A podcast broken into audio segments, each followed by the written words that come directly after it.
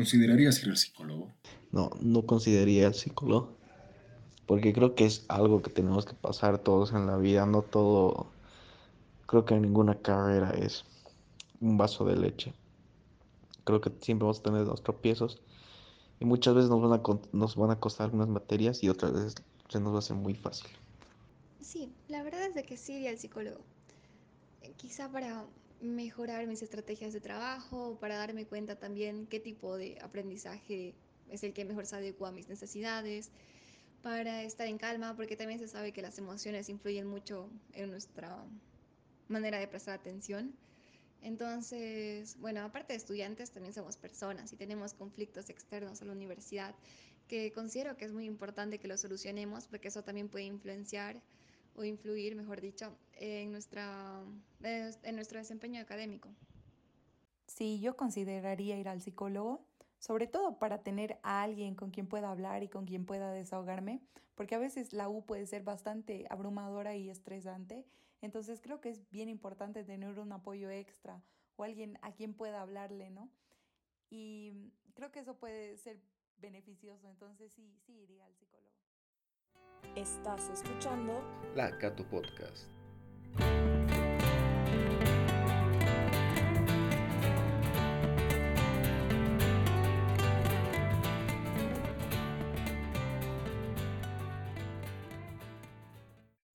Sean bienvenidos una vez más a La Cato Podcast. El día de hoy nos acompaña Jenny Berzaín Rodríguez, especialista en psicología clínica, con maestría en políticas sociales dirigidas a niños, niñas y adolescentes además de diversos diplomados y experiencia en diversos ámbitos relacionados al desarrollo infantil. Jenny, ¿cómo estás? Bienvenida. Querido Sebas, muchas gracias, muy bien, gracias por el espacio, aquí lista para poder responder algunas dudas en función a los temas ¿no? que quieran tratar. Muchísimas gracias por la invitación. Te agradecemos a ti por darte un, pequeño espacio y bueno, primero que nada, aprovechando toda tu experiencia y el trabajo realizas con niños, niñas y adolescentes incluso. Me gustaría saber cómo ha afectado ¿no? este tiempo de pandemia a, a, los más jóvenes, cómo lo han pasado a nivel tanto académico, familiar, personal. Sí, es una pregunta muy interesante porque mm, de hecho a nivel mundial se ha activado todo este tema del estudio de las consecuencias en salud mental gracias a este periodo eh, de pandemia que hemos tenido, ¿no? Entonces, esto que yo voy a plantear no solamente son eh, experiencias en el contexto local, sino que ya tienen alguna base científica porque precisamente se ha confirmado que todo este tema de la pandemia ha afectado en la salud mental no solamente de niños, niñas, adolescentes, jóvenes, sino de la población en general. En concreto, decirte que eh, de hecho nuestros estados, nuestras eh, autoridades tienen que pensar en invertir mucho para poder eh, trabajar con las consecuencias que vienen. Eh, al decirte esto, te digo que es un tema serio, es un tema al que nosotros tenemos que prestarle mucha atención y de hecho hay muchas consecuencias, ¿no? Que ya son visibles, como tú mismo planteabas. Em, de hecho, eh, se ha aumentado, se ha incrementado la cantidad de personas, jóvenes, niños, con situaciones de depresión ya diagnosticadas, con situaciones de angustia que por supuesto afectan al desarrollo integral del ser humano, ¿no? Entonces sí, las consecuencias son visibles, eh, desde pequeñas eh, conductas agresivas, el no tener muchas ganas de eh, seguir, por ejemplo, con el tema de los estudios o con un deporte que te gustaba antes del tema de la pandemia, y pequeños ejemplos que yo te podría dar que ah, actualmente son muy visibles, como te vuelvo a decir, no solamente en niños, niñas, sino en jóvenes y en personas adultas también, ¿no? Sin duda alguna, como bien mencionas, es un problema al cual hay que tenerle bastante cuidado y trabajarlo, ¿no? Pero muchas veces diera la impresión de que, no sé si decir que se lo menosprecia o no se lo toma con la seriedad de vida, y esto sobre todo, creo yo, a nivel académico no sé si en, tu día a día puedes identificar nuevas dificultades que han aparecido en la mente de, los estudiantes. Sí, por supuesto. De hecho, una de las consecuencias de no tener un contacto físico, aunque podamos decir que ahora gracias a lo virtual eh, podemos, o gracias a la tecnología, podemos abreviar algunos procesos o pueden ser mucho más prácticos.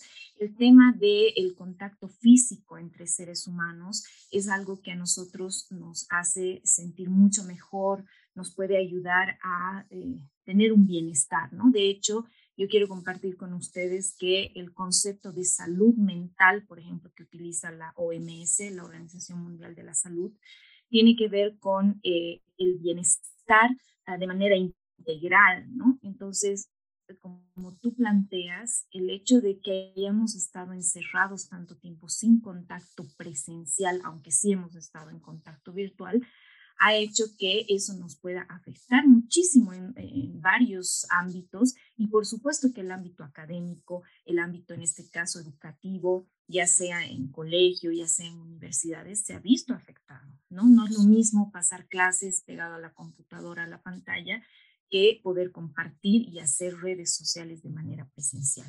Entonces, eso a cualquier ser humano, por supuesto que le va a afectar en mayor o menor eh, grado, ¿no? Entonces, de hecho, eh, la vuelta a la presencialidad está demostrando que em, eso puede mejorar, ¿no? O sea, la, salud mental puede mejorar con el contacto físico y eh, no podemos dejar de lado que el tema de la virtualidad ha llegado para quedarse, pero nosotros desde el ámbito psicológico siempre recomendamos que, por supuesto, con todas las medidas de bioseguridad, no se evite el tema presencial, porque eso es lo que al final al ser humano eh, le ayuda a desarrollarse mejor, ¿no? Y en el caso de, de la familia, ¿cómo pueden ayudar los, los, padres, los mismos hermanos, si ven que, que un niño, alguien en casa, eh, se ve afectado ¿no? por esa coyuntura virtual que estamos viviendo? Sí. Es, es, muy buena tu pregunta porque de hecho la familia se ha convertido en el espacio eh, donde prácticamente nos hemos desarrollado estos últimos, hasta me animaría a decir, dos años, ¿no? Em, la familia tiene que apoyar a que los niños, eh, los jóvenes vuelvan a su rutina poco a poco, eh, tienen que evitar, por ejemplo, los padres, em, yo sé que los papás muchas veces quieren proteger a los hijos, pero tienen que evitar sobreprotegerlos y em, incentivarles eh, miedos o temores acerca de este tema de la pandemia y poco a poco tienen que hacer que ellos puedan desarrollar habilidades para volver a su vida común, a su vida normal. Pero si ya vieran una situación crítica, una situación donde hay síntomas que te hacen pensar que hay una depresión, que hay una situación de angustia que después puede terminar en, en, una depresión o en un trastorno bipolar, por ejemplo, ¿no? que ya estamos entrando al tema de salud mental como tal, ahí sí se tiene que buscar ayuda profesional, ¿no? Em, no basta con decir sí, todo va a estar bien, todo va a pasar, sino que cuando ya aparecen síntomas de alguna estructura o alguna patología mental, sí o sí se necesita que un especialista pueda evaluar la situación y pueda tratar también la situación. Y algo que es bien interesante y siempre aprovecho en las entrevistas que me hacen poder mencionar, querido Sebastián, es que Bolivia todavía, como tú mencionabas, es un país donde eh, el imaginario social mantiene que la psicología eh, no es todavía, no puedo decir que no es una ciencia, pero no es algo que esté en nuestro cotidiano. ¿no? Por ejemplo, países vecinos como Argentina, Chile, hay familias completas que así como tienen su médico de cabecera, tienen su psicólogo de cabecera, porque es algo cotidiano. En Bolivia todavía nos falta cambiar ese chip, nos falta eh, entender que visitar un psicólogo o consultar con un psicólogo es parte de la salud mental. La salud mental no debe ser relegada porque la salud mental, y está comprobado, como te decía, científicamente, si tú no estás bien mentalmente, si tú no estás bien emocionalmente, no vas a poder rendir en las otras áreas. Entonces se vuelve un área estructural para tu desarrollo. ¿no? Muchísimas gracias. Eh, realmente esto último, la reflexión sobre Bolivia, creo que es importante es un tema que igual alguna vez lo hemos hablado en la, universidad. Y te agradezco por lo que nos acabas de transmitir. Hoy vamos a escuchar una segunda opinión también de, creo que ha sido colega tuya, Cecilia Ondarza. Sí, claro que sí, la Ceci, no solamente en la universidad, en posgrado también. Un abrazo a Ceci también. Entonces, muchísimas gracias, Jenny. Vamos a pasar con, Ceci. Y bueno, dejo que te despidas de, la audiencia de la Cato Podcast. Muchas gracias por participar otra vez y por darte un tiempo. Sí, no, querido Sebas, muchas gracias a ti, al equipo y además a, a todos los que nos puedan escuchar y también muy abierta para poder conversar en los temas que ustedes gusten. Siempre hablar de salud mental es, es lo mejor y bueno, siempre he dicho que los mismos psicólogos somos los que tenemos que abrir un espacio para cambiar este chip, ¿no? Lo que te decía hace un rato, que trabajando así, eh, poder llegar a la gente eh, con estos mensajes va a hacer que nosotros vayamos cambiando de opinión. Así que muchas gracias, un abrazo y hasta la próxima. Entonces, muchas gracias, Jenny. Continuamos, como dijimos, con Cecilia Ondarza, una gran profesional, sí, pero cuya experiencia laboral creería que solo puede ser comparada e incluso superada por su gran rol como madre, como persona y como amiga. Es una persona que desde, que desde muy joven se permitió seguir sus sueños personales, esto sin perder el norte en su vida profesional. Ceci, bienvenida. Gracias, Sebastián. Un gusto estar hablando contigo. Bueno, hace rato hablábamos con, con Jenny, que ya nos comentó que fueron compañeras en algún momento. Y bueno, continuando un poco con, con la charla, eh, ya Jenny nos comentó, y creo que es algo un poco evidente todavía en el contexto boliviano, que existen ciertos estigmas tal vez o prejuicios en torno a asistir ¿no? a donde un psicólogo, tal vez incluso malentendiendo las, funciones de estos o las situaciones que conllevan a uno trabajar con un profesional. Entonces, no sé si podrías explicarnos un poco el trabajo que realizan ustedes y por qué es importante asistir. Ya. Antes que nada, eh, un gusto estar contigo. A mí me encanta conversar con jóvenes y sobre todo jóvenes que he conocido desde pequeños. Eh, sí conozco a Jenny. Jenny es una excelente profesional también y la vida nos ha unido en varias situaciones, en eh, el Colegio de Psicólogos y también en Univalle y ahora ella trabaja en las aldeas SOS, donde yo inicié a trabajar cuando me vine a Cochabamba.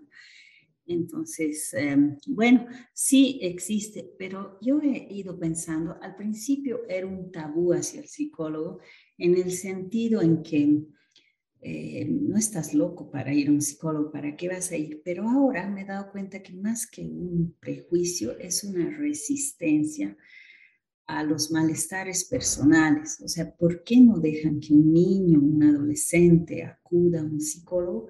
¿Por qué no quieren que se sepa de sus conflictos personales como familia? Entonces, los niños y los adolescentes lo ven con naturalidad asistir a un psicólogo.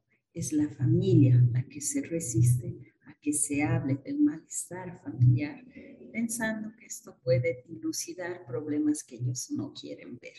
Eso es lo que yo he sentido en este último tiempo, porque a través de la globalización y que los niños están hiperconectados, saben que el asistir a un psicólogo es algo natural, como ir al médico, al dentista, profilaxis, pero es la familia que se resiste, porque ¿de qué vas a hablar? ¿Qué tienes que decir? Nosotros somos perfectos, no hay problemas en casa. Es eso, lo silencian en otras palabras. Justamente algo similar comentó Jenny. Y bueno, para la audiencia ¿no? de la Cato Podcast, hacerle saber que yo sé si la conozco hace años, trabaja en el Colegio La Salle y siempre ha sido una persona de, de mucha ayuda dentro del colegio. Pero claro, yo ya tres años que no soy parte del colegio como tal, entonces tampoco vivo el día a día de los, de los estudiantes. Entonces, es decir, desde tu posición, que puedes trabajar, que hablas a veces con los chicos, con los mismos padres, ¿qué dificultades has visto que han surgido en este tiempo de, virtualidad con los chicos? Es terrible. Yo creo que son repercusiones que van a tener eh, un costo alto. El mayor costo de la pandemia, aparte de económico, es el tema de la salud mental y me preocupa mucho. Eh, yo sé que en otros países han puesto en cada barrio un psicólogo eh, para atención gratuita, eh, el mismo gobierno, ¿no? Pero aquí no. Entonces, eh, es terrible, tenemos mucha demanda. Yo no solo trabajo en el colegio, trabajo de forma particular y en varias otras, me digo con otras instituciones. Y yo veo que es tremendo porque, eh, bueno, pagar un psicólogo no es fácil y ahorita tampoco es una prioridad. Eh, los papás están lidiando con pagar las pensiones.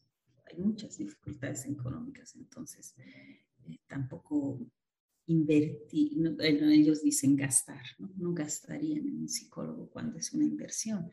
Yo creo que eh, el encierro no es nada saludable, somos personas totalmente gregarias y los niños, jóvenes, adultos, todos necesitamos el contacto con pares y los jóvenes de algún modo se zafan de la familia y pueden salir, o sea, se salen y se desbandan. Yo he visto como no son ya salidas eh, como antes, ¿no? Ir donde un amigo, jugar fútbol, es ir y reventarse porque ah, están hartos. Pero ¿qué hacen los niños? o sea, los niños no pueden salir sin permiso y los papás, bajo el pretexto de que te vas a contagiar, están cómodos teniéndolos ahí, encerrados y no es nada saludable. Ellos están cómodos porque ya han visto un modo de vida yo voy a trabajar, este se queda, le dejo todas las tareas hechas, en la noche reviso sus tareas y listo, pero ellos no tienen contacto con pares, controlan también sus, sus em, chats y cosas siendo niños, entonces, ¿dónde hablan? ¿Con quién hablan? Es tremendo. Entonces, esa situación de encierro repercute. Obviamente ha repercutido en nosotros los adultos, pero de un modo u otro vamos a trabajar o nos reunimos, qué sé yo pero los que no pueden reunirse es tremendo. Y el colegio para mí no solo era una situación de parte académica, sino sobre todo era un relacionamiento social sano, natural, espontáneo. Entonces, eh, el contactar con los pares es totalmente normal y natural. Y ahorita el encierro está haciendo estragos. Ahora también hemos sabido en todo, en todo curso o grupo social existen chicos que son completamente, eh, se relacionan, entonces están en otros grupos de WhatsApp y hacen sus charlas, su Zoom y qué sé yo, pero hay chicos que no, que están completamente aislados, siempre han sido un poco eh, más introvertidos, entonces no tienen ese grupo social ni en virtualidad. Entonces asisten a sus clases tan solos, solos, solos, solos. ¿Y dónde cae eso? No? ¿Con quién hablan? ¿Con quién es terrible, entonces a mí me preocupa. Y los papás ni escuchan cuando piden tener una sesión de, de psicología. Y también cuando tienes una sesión de psicología, cuando los chicos logran pedir a los papás, es difícil que ellos puedan eh, decir todo lo que sienten porque tampoco se puede hacer un trabajo tan tan profundo, ¿no? Con los chicos te dicen lo mínimo, hablan de lo natural, de lo espontáneo, es más difícil. Entonces, eh, la virtualidad está teniendo sus estragos y para mí eh, va a recaer sobre todo en tres, tres generaciones, ¿no? Los niños, los adolescentes y los ancianos. Los ancianos peor todavía como no quieren que se contagien, no están teniendo vida. Igual los tienen en un rincón sin hablarles, sin, sin sacarlos ni al parque porque te vas a contagiar. Y al final, como es más cómodo, los dejan ahí en una esquina, recluidos, sin contacto social. Tremendo. La situación es, es delicada y claro, no se queda pensando en cómo le está afectando a uno mismo, cómo le está afectando a, su familia. Eh, ahora mientras te escuchaba hablar, yo pensaba justamente en algunos amigos de, colegio, de la universidad, que como bien dices son más, más introvertidos y tal vez incluso muchas veces nosotros como personas no nos damos cuenta que nos intentan ¿no? buscar a, las personas con las que ya tienen confianza. Claro, uno cuando es un poco más extrovertido, como dices, está en un grupo, está en otro, viene, va, y podemos estar descuidando a personas que, que se están aislando tristemente en, en, este intento de cuidarse.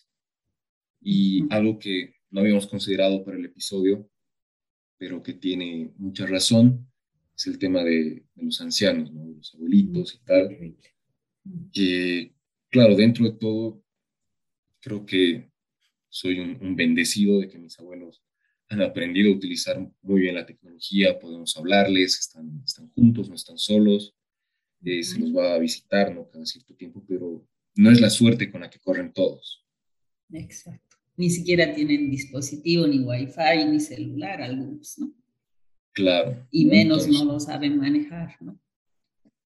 Entonces es, es complicado, pero bueno, este tema es algo que se tiene que trabajar creo que también desde las familias. Exacto. Y volviendo ya al tema de los estudiantes, por ejemplo, en el, en el colegio estás tú, ¿no? Hay un, un, equipo que puede trabajar con los estudiantes en caso de que los padres no tengan los recursos económicos, entiendo, para, para poder pagar sesiones eh, semanales, una vez al mes, ¿no? Pero no sé si es la situación en, en otras instituciones educativas. Sé que en la Universidad Católica hay la opción y se la, se la intentó promocionar y tal, sobre todo en el pico más alto de la pandemia pero otra vez no sé si es la constante en todos los centros educativos. Mm. Sí, em, bueno, yo pienso que todo el mundo tiene, tampoco hay que eh, verlo así como no hay salida, ¿no? Hay salida. Como tú dices, yo creo que el rol está en todos, en la familia, en preocuparse un poco más. Yo conozco gente que está con tiempo y lo que hace es buscar en su libreta y llamar uno por uno, porque sí, para charlar, para ver cómo están. Esa es una labor bella, ¿no? Que hace la gente sin tener esos recursos psicológicos, simplemente el apoyo, la contención y qué sé yo, qué puedes hacer con gente que, que es de tu entorno, que tal vez sabes que está sola, ¿no? Porque la bendición es cuando, digamos, eh, dentro de la familia hay un núcleo estable, qué sé yo, ¿no? Pero hay que ver eh, formas, ¿no? De, de trabajar. Ahora, dentro de lo que es el colegio, obviamente, los que ayudan siempre y harto son los mismos profesores porque la relación es diferente. No es una relación lineal, tú sabes, los profesores tienen un trabajo que, que mm, generan un tipo de conversación con sus estudiantes. Y al conversar y llamarte y tomarte el tiempo de hablar con uno, con otro, eh, te genera una, una situación diferente, es el que te nombre no como grupo, sino como persona, ¿no? Eh, quédate un ratito, necesito hablar contigo, uy, me ha tomado en cuenta, soy importante, qué sé yo. Ahora, en las eh, instituciones de las universidades, yo creo que la mayoría tienen un gabinete psicológico, qué sé yo, pero yo creo que es el entorno cercano el que hace más el apoyo, debería ser más el apoyo, ¿no? Los amigos o qué sé yo, porque es difícil que una persona que sea retraída encima no va a tener el valor de pedir apoyo a un psicólogo extraño, digamos. Entonces los amigos y qué sé yo, deberíamos ampliar esos círculos y decir, ¿qué será de fulanito, fulanito? Pucha, no lo he visto, no sé qué será, nunca le hemos hablado, qué sé yo. Pero eh, creo que es un trabajo de todos. Así como somos gregarios, también creo que en el fondo del ser humano existe algo que hace que que pensemos en los demás, ¿no? Pensemos en los demás y apoyemos y qué sé yo. Pero eh, debemos permitir ciertas situaciones de reencuentro, con, midiendo las, las digamos, tomando en cuenta las medidas, eh, generar encuentro, ¿no? Con las personas que, que son de nuestro entorno. Porque eso va a disminuir el problema. Ahora, ojalá de una vez las personas. Es que la pena es que cuando salen, salen a todo menos a solidarizar, ¿no? Entonces ahí es el riesgo del contagio. Pero yo creo que es saludable que, que nos tomemos el tiempo de salir, de hacer deporte, de respirar, de no estar encerrados en casa, etcétera, y que se puede hacer ese tipo de trabajo a nivel familiar, ¿no? De visitar a los abuelos, de llamarlos, qué sé yo, para disminuir ese impacto, ¿no? Disminuir ese impacto, porque al final cada uno se acomoda a su círculo y de verdad la virtualidad nos ha abstraído, porque cuando trabajamos, trabajamos sin tiempo, sin horarios, Y entonces ya no hay tiempo de ir a visitar a los abuelos, de ir a visitar a los primos, qué sé yo, incluso de lejos, ¿no? Tocar el timbre, saludar, ya no hay tiempo. Entonces eso ha hecho que se disminuya el contacto social que es tan importante para el ser humano. Una sola llamada hace la diferencia también, ¿no? No todo es de psicólogo, sino también pienso que también la sociedad se tiene que dar cuenta cuál es el rol y que uno se ponga a pensar, dentro de la misma familia debe haber alguien que no es tan sociable, entonces volcarnos hacia esa persona, ¿no? Claro que sí, claro que sí. Bueno, Ceci, eh, yo te agradezco. Vamos a ir despidiendo el episodio. Eh, bueno, recordar como siempre a la audiencia de la Cato Podcast que esto lo seguimos haciendo de manera virtual para cuidar la salud, pero en este episodio tan particular pedirles ¿no? y llamarla a la reflexión para cuidar la, la salud mental, no solo propia, sino de nuestros seres queridos, de nuestros amigos. Eh, ya lo han escuchado, es importante generar también esa interacción detalles muy pequeños pueden marcar la diferencia. Entonces, desde aquí, su servidor les pide, eh, estamos terminando el mes, hace poco fue 21 de septiembre, Día de la Amistad, no es tan tarde, pueden todavía tener ese contacto y bueno, eh, queda mucho tiempo para, para hacerlo. Entonces, ese otra vez, mil gracias por darte un tiempo. Gracias a ti, Sebastián. Y como digo, el lazo social es importante. Mientras uno tenga un, un nexo con alguien, eh, la cosa va mejor. Como tú dices, eh, pensemos en, los, en el entorno pequeño, no hacer grandes cosas, ya basta con el entorno pequeño que tenemos, ampliarlo un poco más y cuidar ese, ese espacio de nuestros seres queridos. Gracias, Sebastián. Y bueno, esto ha sido todo por hoy. Oyentes de la Cato Podcast, los esperamos la próxima semana con un nuevo episodio. Y quisiera agradecer también a los estudiantes que han prestado la voz para el inicio y cierre de este episodio. Muchísimas gracias y hasta la próxima.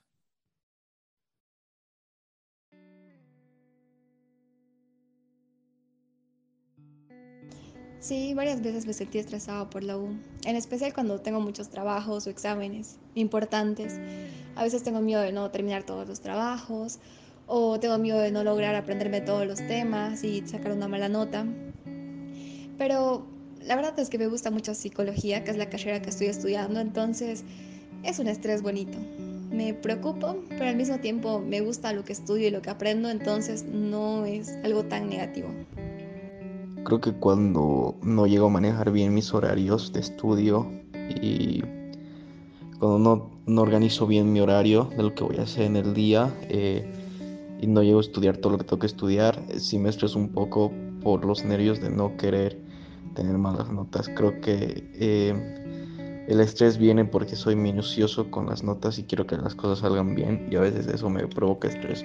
Sí, yo diría que me siento estresada algunas veces, sobre todo en época de exámenes y de parciales, porque en mi carrera tenemos que entregar más que todo trabajos prácticos o informes y suelen ser bastante largos y es bastante estresante hacer y son muchos que se, que se acumulan al mismo tiempo. Entonces creo que eso es lo que más me estresa de la U, tener que entregar tantos trabajos, pero no es todo el tiempo, ¿no? Hay épocas donde estoy más estresada y épocas donde eh, lo tomo todo más con calma.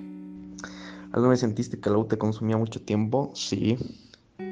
Los primeros semestres, primeros, segundos semestres sentía que me consumía mucho tiempo por, por, por esto que decía Primero, por falta de organización y porque no tenía un buen horario de estudio, sí sentía que me consumía mucho tiempo. Sí, hay semanas del semestre en el que realmente despierto para estudiar y estudio hasta que me duermo. Entonces me consume mucho tiempo. Pero también hay otras semanas que son un poco más libre y tengo tiempo para hacer otras actividades como pintar o salir con mis amigos. En realidad no siento que la U consuma mucho de mi tiempo, pero sí a veces al hacer trabajos o al hacer exposiciones, eh, como tiendo a ser muy perfeccionista, me tardo mucho haciendo las cosas y en eso sería en lo que más tardo y en lo que más gasto mi tiempo de trabajos de la U, pero luego creo que no, no consume mucho de mi tiempo. Eh, paso clases toda la mañana y en la tarde tengo libre para hacer las tareas. Entonces, creo que hago un buen uso de, del tiempo que tengo. Sí, varias veces me he quejado con mis amigos de la U, pero creo que es algo común entre todos nosotros. Ellos igual se quejan de su universidad y de sus carreras y de los trabajos que tienen. Es como ir a un grupo de apoyo. Pero sí, me quejé alguna vez de la U.